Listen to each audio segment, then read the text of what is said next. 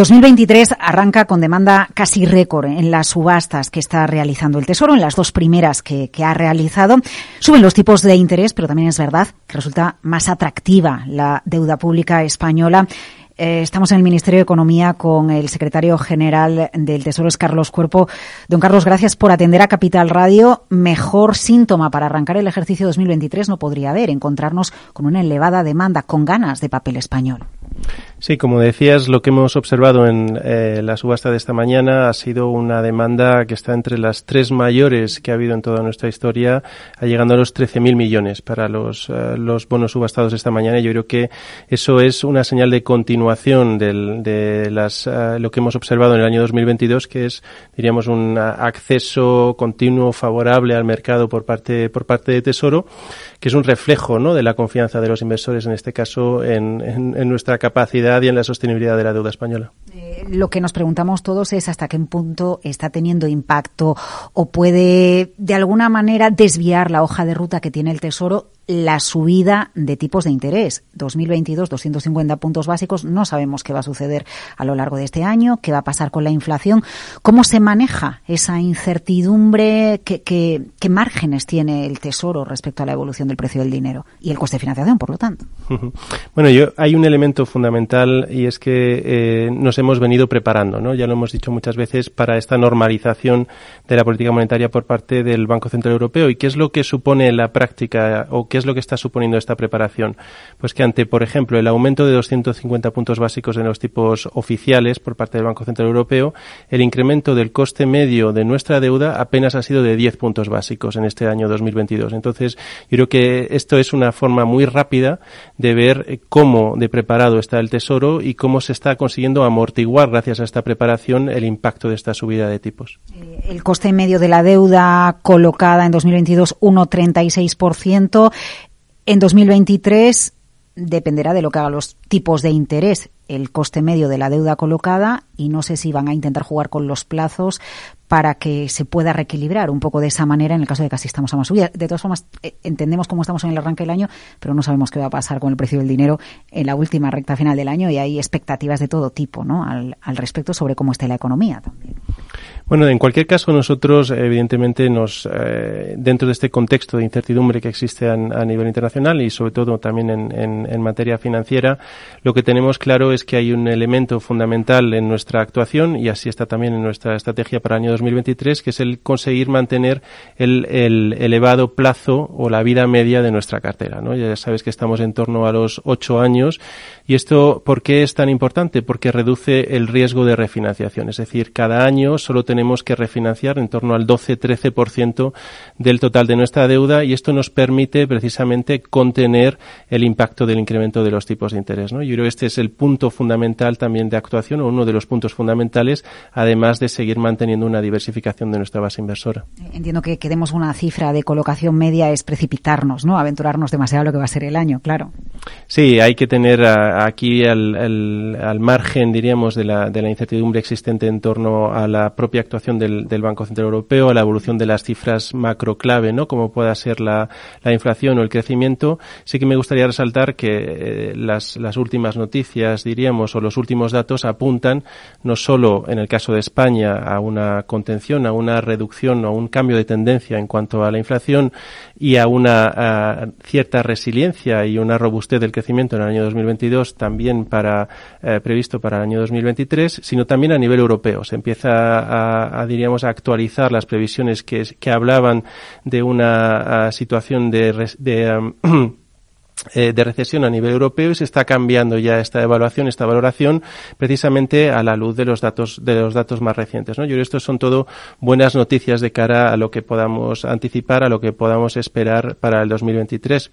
Y en cualquier caso, desde Tesoro y la propia estrategia de financiación así lo demuestra, lo que intentamos tener también es cierta predecibilidad en nuestras, en nuestras actuaciones, en el, a través de nuestro calendario de emisiones, para que efectivamente los inversores puedan saber a qué atenerse. Eh, mira usted mucho a Alemania, los precios a los que coloca Alemania, la deuda que tiene como referencia, o se mira a todos los países por igual, o a Italia más, a lo mejor unos meses, ¿no? En el ejercicio 2022, que Italia vino a tensarnos, parece que de ahí también se derivó el TPI del Banco Central Europeo.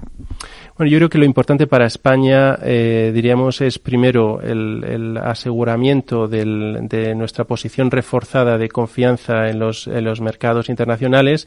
La gran presencia de inversores no residentes es una muestra de ello, pero hay otro indicador importante como es el mantenimiento de nuestra prima de riesgo. ¿no? Yo creo que esto es un indicador fundamental que refleja la confianza que existe en la capacidad eh, y en el compromiso por parte del Estado español de, de devolver, diríamos, o sea, de hacer frente a estos, a, estos compromisos y en la sostenibilidad de nuestra, de nuestra deuda. Una de las eh, grandes preguntas para el año 2023 es qué va a pasar con, ah, con el papel del Banco Central Europeo. Tiene algo más del 30% de la deuda eh, soberana española. ¿Cómo va a impactar la política de retirada, de, de apoyo la normalización monetaria del Banco Central Europeo a nuestra deuda pública?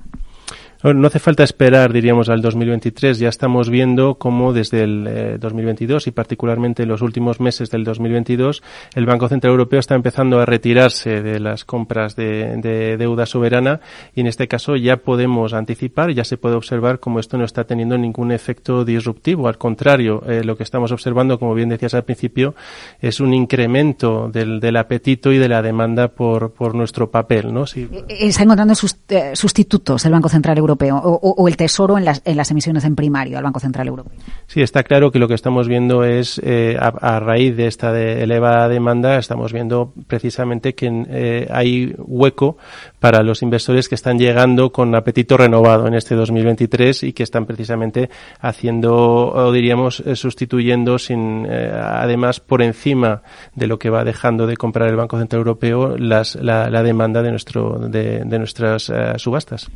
¿Quién ¿quién, compra en España, por ejemplo? ¿Compra más la banca? Sí, uno de los elementos que hemos observado ya, como decía, en 2022 es un incremento de la compra de, deuda española por parte de la banca doméstica. En este caso, el incremento está en torno a los 26.000 millones. Sabemos que la entrada del Banco Central Europeo desde el año, sobre todo 2015, lo que supuso es un desplazamiento, una reducción de las compras por parte de los inversores domésticos, eh, manteniéndose los inversores no residentes. Pues lo que estamos viendo en el año 2022 es una recuperación eh, progresiva conforme el Banco Central Europeo va dejando espacio de, la inversión por parte de los inversores domésticos. Claro, es que la rentabilidad, por ejemplo, que se daba esta semana con letras a 12 meses, claro, es brutal, prácticamente un 3%. Qué difícil encontrar, y ya estoy pensando eh, en gestores, por ejemplo, encontrar rentabilidades eh, similares. ¿no? Entiendo que eso también ejerce efecto llamada eh, a la hora de realizar una subasta. Sí, totalmente de acuerdo. Yo creo que hay el, ahora mismo, el, diríamos, la combinación de, rentabilidad eh, muy competitiva y, de alta sostenibilidad de nuestra deuda eh, ofrece un, paquete muy atractivo. Eh, inversor internacional, ¿podemos conocer un poquito más de detalle de, de, qué? Porque se ha especulado con los asiáticos, que si los japoneses en algún momento van a dejar de tener tanta deuda española, no, o, o cuando están realizando los roadshows o cuando salen fuera, ¿Qué se pregunta de España? ¿Qué se quiere saber? Uno de los principales elementos eh, que, diríamos, del feedback que obtenemos una vez que vamos fuera a los, a los roadshows es la gran, la elevada confianza de los inversores internacionales en nuestra economía. Están, hacen preguntas con respecto a los planes específicos donde estamos invirtiendo el dinero de Next Generation. Eh, están, eh, diríamos, muy atentos al, al, elemento diferencial de España en materia energética que nos diferencia de, del resto de países del área euro como uno de los países con una mayor resiliencia también en en este ámbito, es decir, son conscientes eh, de las oportunidades que se están abriendo en, la economía española para, invertir y, por lo tanto, esto se refleja también en, su compra final y esto es importante. Hay un elemento adicional con respecto al origen que comentabas de, los inversores internacionales. La apertura de las referencias verdes, de los, de los bonos verdes, nos abrió un nuevo campo de inversores más sostenibles eh, que necesitaban esta referencia para entrar en, nuestras emisiones. Y aquí, en este caso muchos eh, fondos, por ejemplo, eh, nórdicos o de la, diríamos, del norte de Europa que han podido entrar y que suponen un elemento fundamental ¿no? en esta estrategia de diversificación de nuestra base. Eh, don Carlos, para que el oyente se haga la foto de cómo van a ser las emisiones este año, aunque hemos realizado las dos primeras subastas, 70.000 millones en neto, en bruto estamos hablando de, dos, de 257.000 millones, un poquito más que en el ejercicio precedente. ¿Cuál es la foto de las emisiones prácticamente todo se va a largo plazo. Bueno, que, tengamos claras tres ideas sobre, sobre lo que vamos a tener, sobre todo en la primera mitad del año. Sí, yo creo que el, comentabas que el, el, elemento de las emisiones netas es un, es un primer eh, punto clave. Tenemos una previsión de emisiones neta eh, de 70.000 millones en línea con el cierre del año 2022. Esto es una, una previsión, diríamos, eh, prudente que nos da cierto margen de flexibilidad como hemos hecho en años anteriores, pero ajustada, diríamos, al, al, al escenario y al contexto de incertidumbre también que tenemos, que tenemos actualmente. A partir de aquí, alguna cifra interesante también está relacionada con la composición de estas emisiones netas, donde lo que hacemos es concentrar estas emisiones netas en las referencias de medio largo plazo. Este es un elemento fundamental que nos permite, a su vez, mantener el, el, la elevada vida media de, de, nuestra deuda. Son dos puntos, dos puntos fundamentales y luego, diríamos, por la tener una eh, referencia general, eh, como bien decías, en términos de emisiones brutas, las amortizaciones que esperamos para este año están en línea con lo que teníamos en, eh, diríamos, en la época prepandemia o incluso en el año 2021. ¿Va a cambiar en algo el plan Next Generation o, o bueno, pues en años anteriores permitió reducciones de deuda respecto al plan que se hacía o al calendario que se hacía. Tenemos también la, den, la adenda. ¿Esto está incluido todo aquí? ¿Qué, qué, qué modificaciones vamos a ir conociendo en la, en la deuda pública española a lo largo del año?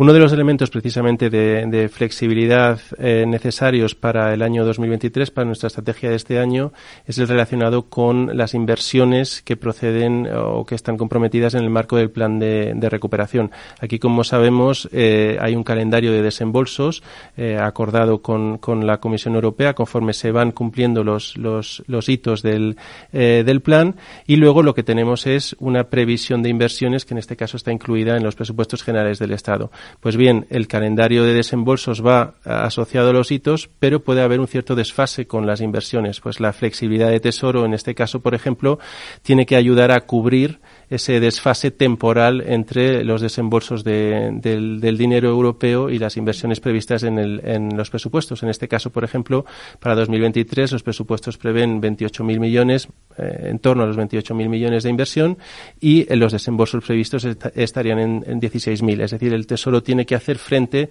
también temporalmente a este, a este desfase. Eh, fíjese que con la subida de tipos de interés que hemos visto en el ejercicio 2022 hemos notado eh, el ambiente económico estresado bueno, a familias, por ejemplo, con el Euribor. Pero yo le escucho a usted describir el escenario que viene la deuda pública y no se nota estrés. Empezamos el año con, con confianza. Fíjese, cada vez que habla el gobernador de, del Banco de España, siempre dice un plan pensando en la estabilidad de la deuda, la reducción de la deuda. Mm, ¿Eso está en el horizonte de este año 2023 o, o, ahora estamos en otra etapa de, la deuda y ya llegará el proceso en el que la clave será reducir las emisiones netas? Bueno, lo tenemos, si, si miras las previsiones de, nuestra ratio de deuda para los próximos años que están incluidas en nuestro plan de medio plazo, que es el programa de estabilidad, lo que tienes claramente es una senda descendente de, nuestra ratio de deuda para llegar a estar en torno al 110% del PIB, eh, habiendo llegado a estar en máximos de por encima del 120, ¿no? Es decir, en, en apenas un lustro capaces, ¿no?, de hacer esta, esta reducción tan significativa de nuestra ratio de deuda. Y esto es lo que está, diríamos, detrás de todos los esfuerzos relacionados con eh, promover la sostenibilidad de nuestra deuda. Promover la sostenibilidad eh, tiene dos facetas principales. En primer lugar, el, el elemento, diríamos, de eh, una reducción continuada de déficit, que también está en las previsiones y que es, es, lo, diríamos, todos los organismos, tanto domésticos como nacionales, prevén que en este 2022 se haya seguido eh, esta, esta senda de reducción de déficit y, por supuesto, la parte, diríamos, de crecimiento. Es decir, que seamos cada vez más uh, capaces de ir pagando los costes asociados a, al mantenimiento de, nuestro, de nuestra deuda, que crezcamos más para ser capaces de, diríamos, de, de aumentar el grado de sostenibilidad de la misma. Carlos Cuerpo, muchísimas gracias. A ti.